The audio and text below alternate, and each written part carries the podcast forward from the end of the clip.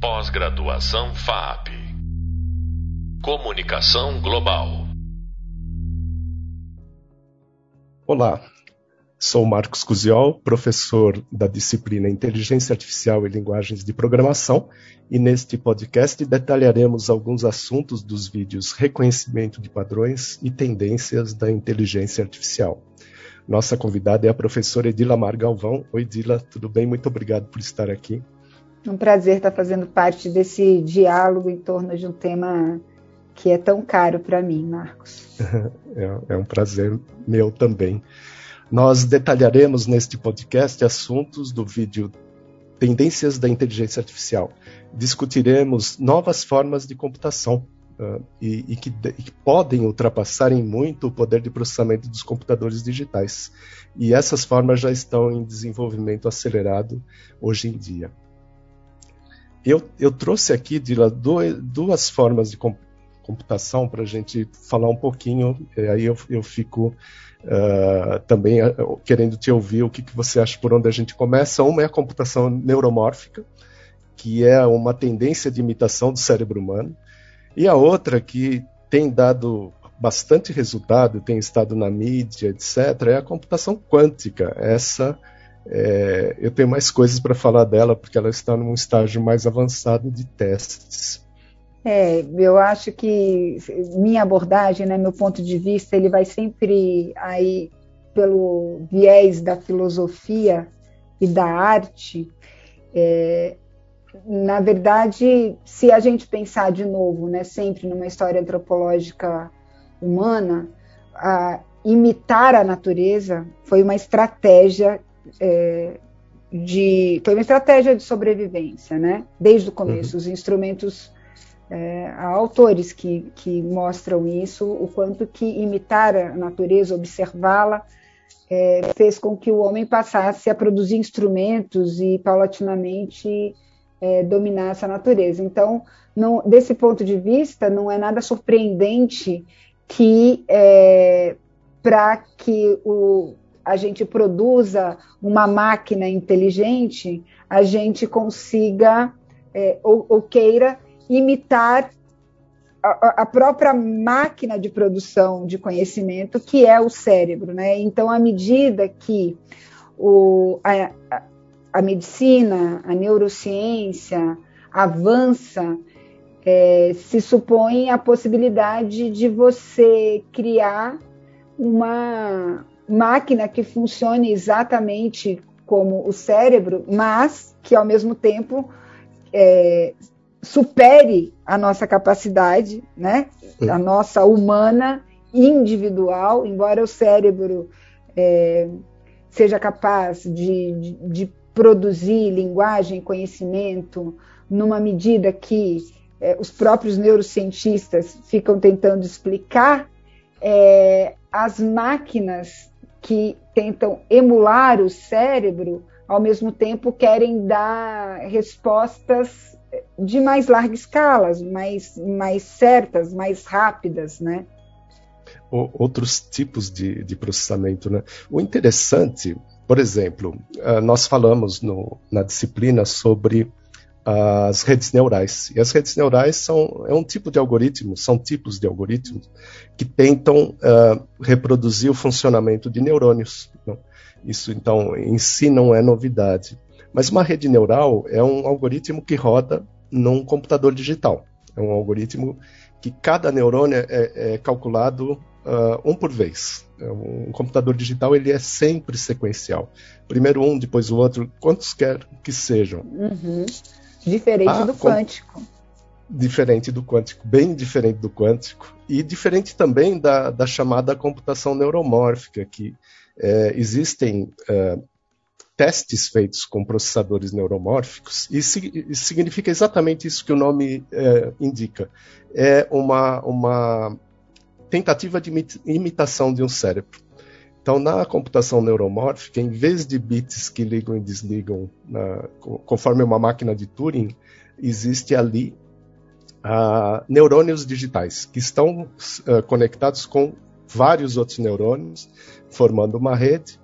Então, embora o resultado seja similar ao de uma, uma rede neural. Então, é, uma, uma computação neuromórfica é, é muito boa, por exemplo, para identificar imagens, reconhecer padrões, né? uh, fala, imagem, é, escrita.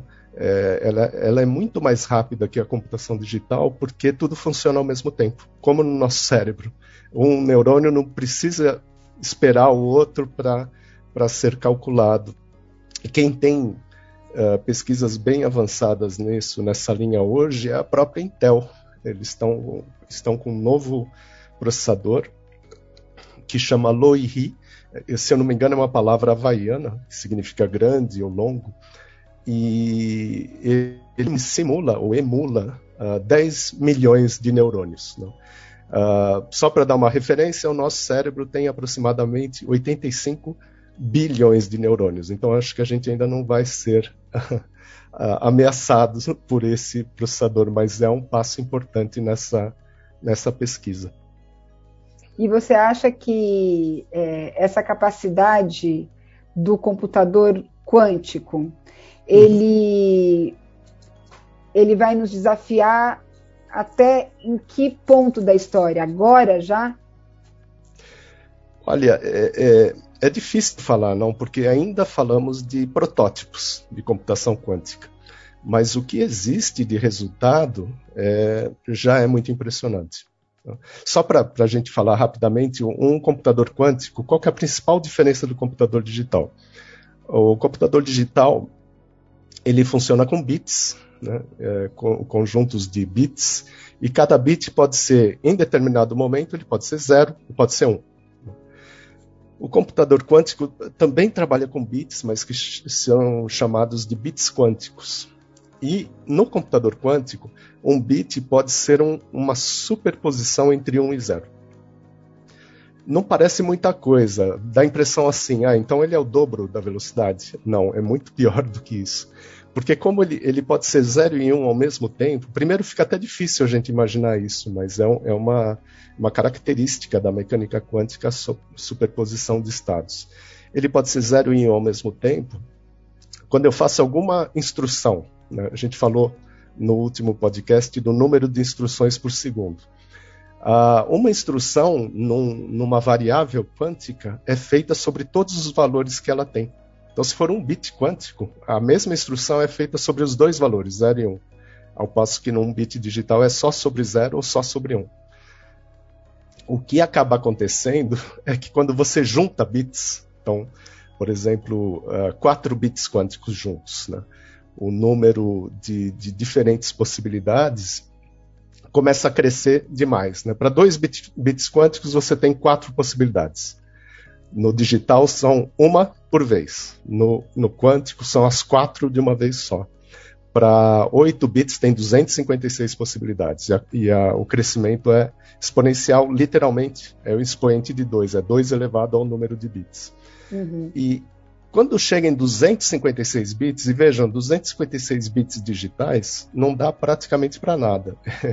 É um texto curto, né, uma frase, é um, um, o tamanho de uma imagem de um ícone preto e branco, 16 por 16 pixels, é 256 bits. 256 bits quânticos uh, podem armazenar ao mesmo tempo, simultaneamente, um número maior de valores do que o número de todos os átomos estimados no, no universo conhecido. Então é, é, algo assim, é, difícil imaginar, é muito difícil uhum. imaginar, mas pior do que isso, não é só a questão do armazenamento.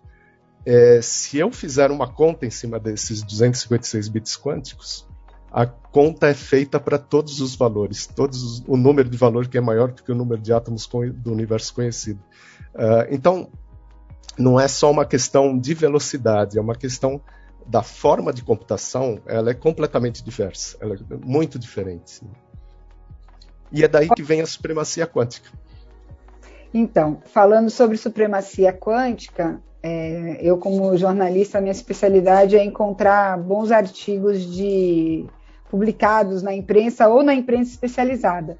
E olha só, Marcos, eu não sei se você viu a última edição da revista Science, mas, é, na, num artigo publicado agora, no dia 9 de junho de, de dia 9 de junho, É, tem uma reportagem, né? Tá em inglês, mas eu vou ler o primeiro parágrafo, tá? Ótimo. É, o nome da reportagem é O Aprendizado Quântico Desvenda o Sistema Quântico.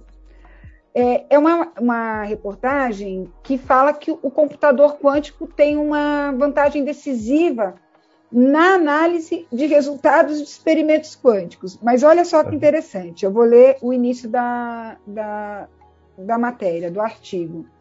No início da década de 80, o físico americano Richard Feynman propôs que as máquinas é, poderiam explorar fenômenos quânticos para realizar cálculos de outra forma que, que seria intratável, que não seria possível. O tipo de computação que o Feynman imaginou era sobre simular as propriedades de um sistema quântico é, pela, pela descrição clássica que, que era conhecida até então. Depois disso, nas décadas que se seguiram, os pesquisadores identificaram vários outros problemas que, em teoria, só poderiam ser resolvidos dentro de um prazo razoável usando esse tal desse computador quântico que ainda não existia. Então, no entanto, ainda não existe um, um computador quântico que possa exercer essa, essa vantagem sobre um computador clássico. Né? Então, a gente fala sobre a computação quântica, mas é, é preciso dizer que é, os computadores estão numa fase de desenvolvimento, digamos assim, que eles não estão acessíveis como o nosso computador clássico, né? Exato, são protótipos ainda. Exato. Uma esperança recente, e, é, e, a, e nós estamos falando aqui de um artigo da Science de 9 de junho de 2022, que é esse que eu estou lendo aqui, o comecinho da matéria. Uma esperança recente é que os computadores quânticos de curto prazo possam ainda ser usados como um novo tipo de dispositivo de aprendizado de máquina que oferece uma vantagem na análise de, é, de dados de experimentos quânticos. E aí a revista traz é, uma traz nessa edição, nessa última edição, é, um experimento, né, uma realização experimental de um algoritmo de aprendizado quântico. Olha só, misturando tudo que a gente falou, né? Então, ela traz é, a realização desse experimento e que tem uma vantagem comprovada sobre a sua contraparte convencional, estando esse experimento que está sendo apresentado ao alcance dos computadores quânticos de hoje que já estão disponíveis. Então, como a gente pode ver, o futuro é agora. Quem quiser conhecer melhor esse porque a, é, uma das coisas muito interessantes é, para quem está prestando atenção, né? A gente está vendo o presente se transformar em futuro. Muito rapidamente, não? É, mas tem gente que não está prestando atenção nisso. Exato. Né? Tem gente que não está prestando atenção nisso.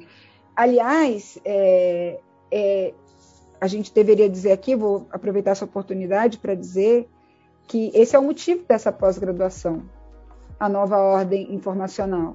É reunir né, os principais intelectuais, especialistas nas suas áreas, para que a gente preste atenção nesse mundo que está se transformando rapidamente, sob os nossos olhos, mas nós que estamos aqui nesse momento tem, temos ainda uma experiência de mundo anterior a este mundo, que não é que está nascendo, ele está explodindo, né? E é. já está gerando os seus efeitos na nossa realidade cotidiana, sob muitos aspectos. Então, é, todos os conhecimentos que nós estamos trazendo aqui no âmbito dessa pós-graduação, dizem respeito à nossa capacidade de prestar atenção nas tecnologias que estão sendo desenvolvidas, naquilo que está sendo lançado, como é o caso dessa sua disciplina, mas também é, em trazer muita, muitos outros campos do conhecimento que nos ajude a ficar alerta, né? E nos ajude fundamentalmente a compreender o que está o que está a nos acontecer, né?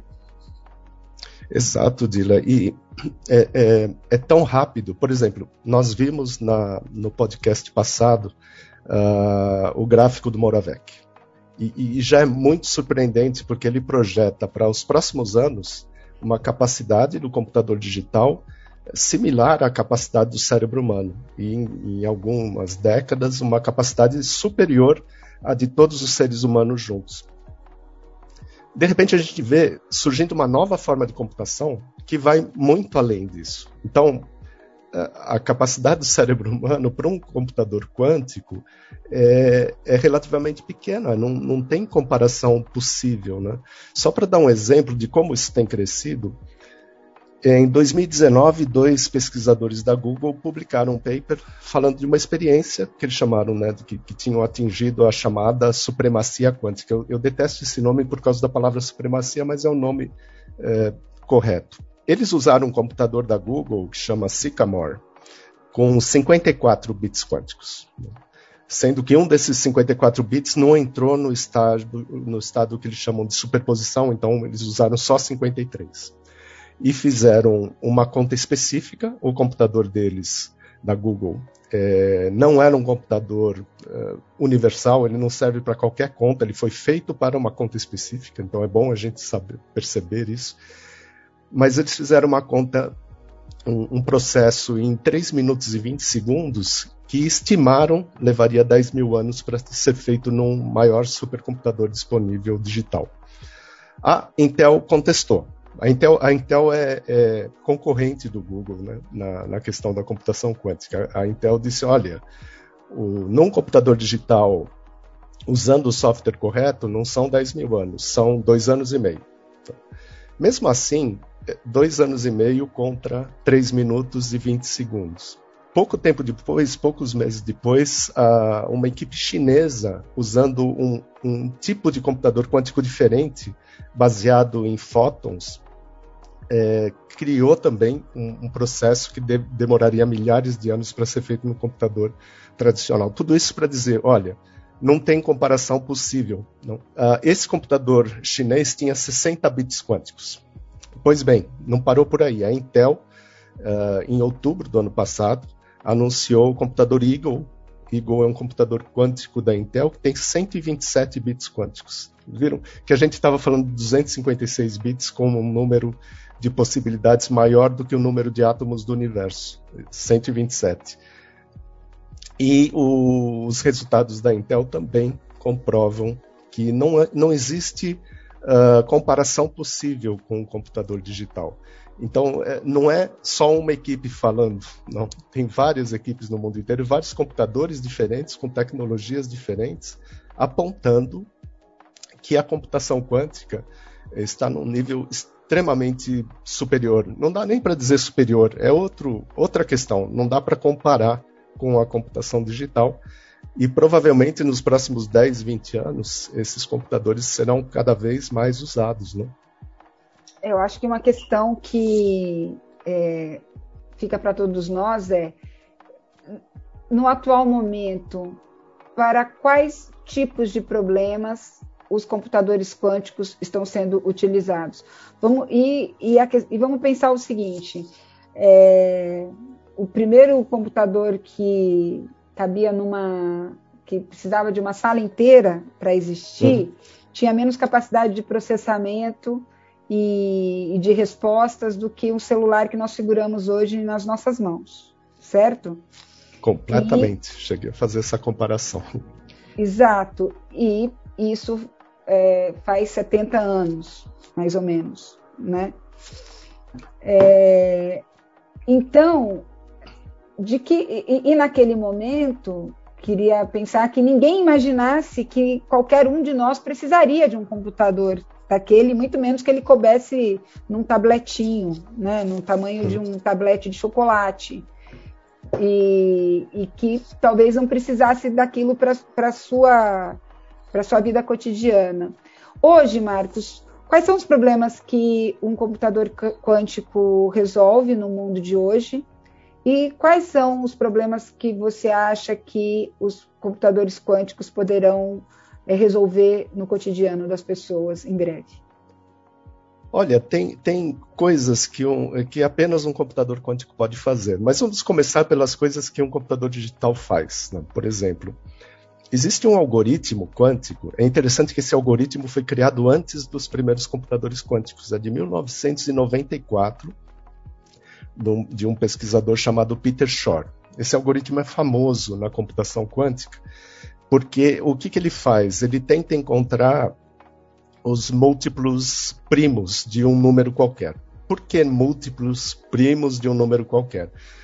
Isso é, é a base de muitos sistemas de encriptação. Então, eu, eu, tenho um número ali, eu preciso saber quais dois números primos é, multiplicados dão aquele número. Aquele número é público é, e eu preciso saber essas duas, né, que uma é a chamada chave privada e o outro número é a chave pública, para conseguir saber o que está escrito no arquivo, que imagem que ele tem. Toda a nossa rede bancária, basicamente toda a segurança da internet, ou pelo menos grande parte dela, porque existem outros algoritmos mais novos, mas é baseada nesse, nesse fatoração de números primos. O Peter Shor propôs em 94 um algoritmo que poderia ser rodado num computador quântico é, capaz de fazer essa fatoração em pouquíssimas instruções. Não? Então, algo que demoraria 10 mil anos num computador digital, o algoritmo do Peter Shor fazia em poucas instruções, duas ou três instruções, pouco mais. É, isso já foi testado. Isso é testado e isso funciona. Ainda não chega a, a a colocar em xeque a segurança da internet, porque os computadores quânticos são muito restritos, são muito pequenos ainda em número de bits, e pouca gente tem acesso a eles. Mas esse, esse, essa é uma tarefa, quebrar uma encriptação, que um computador quântico pode fazer com muita facilidade. Outras tarefas e que, que não posso... interessa a todo o sistema de segurança bancário do, do mundo agora, porque no momento em que isso estiver disponível para muita gente, o sistema de segurança bancário já terá que ter desenvolvido um sistema de encriptação quântico para que não se possa é, é, quebrar esse sistema. Exatamente. Aliás, o nome do algoritmo é esse mesmo, encriptação quântica. é, são novos algoritmos. E por incrível que pareça, esse algoritmo de encriptação pode ser rodado em computadores digitais. E ele o sistema de encriptação quântica, por outro lado, é um sistema muito mais seguro do que o sistema de encriptação digital. Exato. Tem, existe uma característica na, no processamento quântico é, que vem da mecânica quântica. Qualquer observação feita no sistema, se alguém olhar o sistema, por assim dizer, para simplificar, isso fica registrado. Então é possível saber se foi fraudado ou se foi invadido o sistema ou não. É, é, é outro, outra forma de pensar. E, inclusive, novas, uh, novas coisas que um computador quântico talvez possa fazer de forma muito melhor. Um algoritmo genético, a gente falou deles, uma rede neural. Né? Uma rede neural vai experimentando valores diferentes até chegar naquele valor que tem o menor erro possível. Tecnicamente se fala assim, e é quando ela tá, está treinada. Um computador quântico, não existe ainda algoritmo para isso, estão sendo desenvolvidos, mas um computador quântico potencialmente poderia, em pouquíssimas instruções, é, achar a melhor solução possível. Não uma solução boa, a melhor solução possível. Então é basicamente disso que a gente fala para os próximos talvez 10 ou 20 anos, é, que a gente pode muito bem viver esse tipo de, de, de revolução. Não, a tem... gente vai testemunhar essa revolução, né? Porque ela está, ela está literalmente às nossas portas. Estamos, nós estamos nela, nós estamos nela e às vezes quem está dentro da floresta não vê a floresta, vê as árvores, né? Então é por isso é muito importante o que você disse de perceber o que, o que está acontecendo. Dile, eu queria agradecer muitíssimo, essa conversa foi excelente, muito obrigado por estar aqui. E eu gostei muito eu de queria... participar desses últimos quatro episódios com você. É, esse curso, a sua disciplina é uma disciplina super importante no contexto desse nosso curso.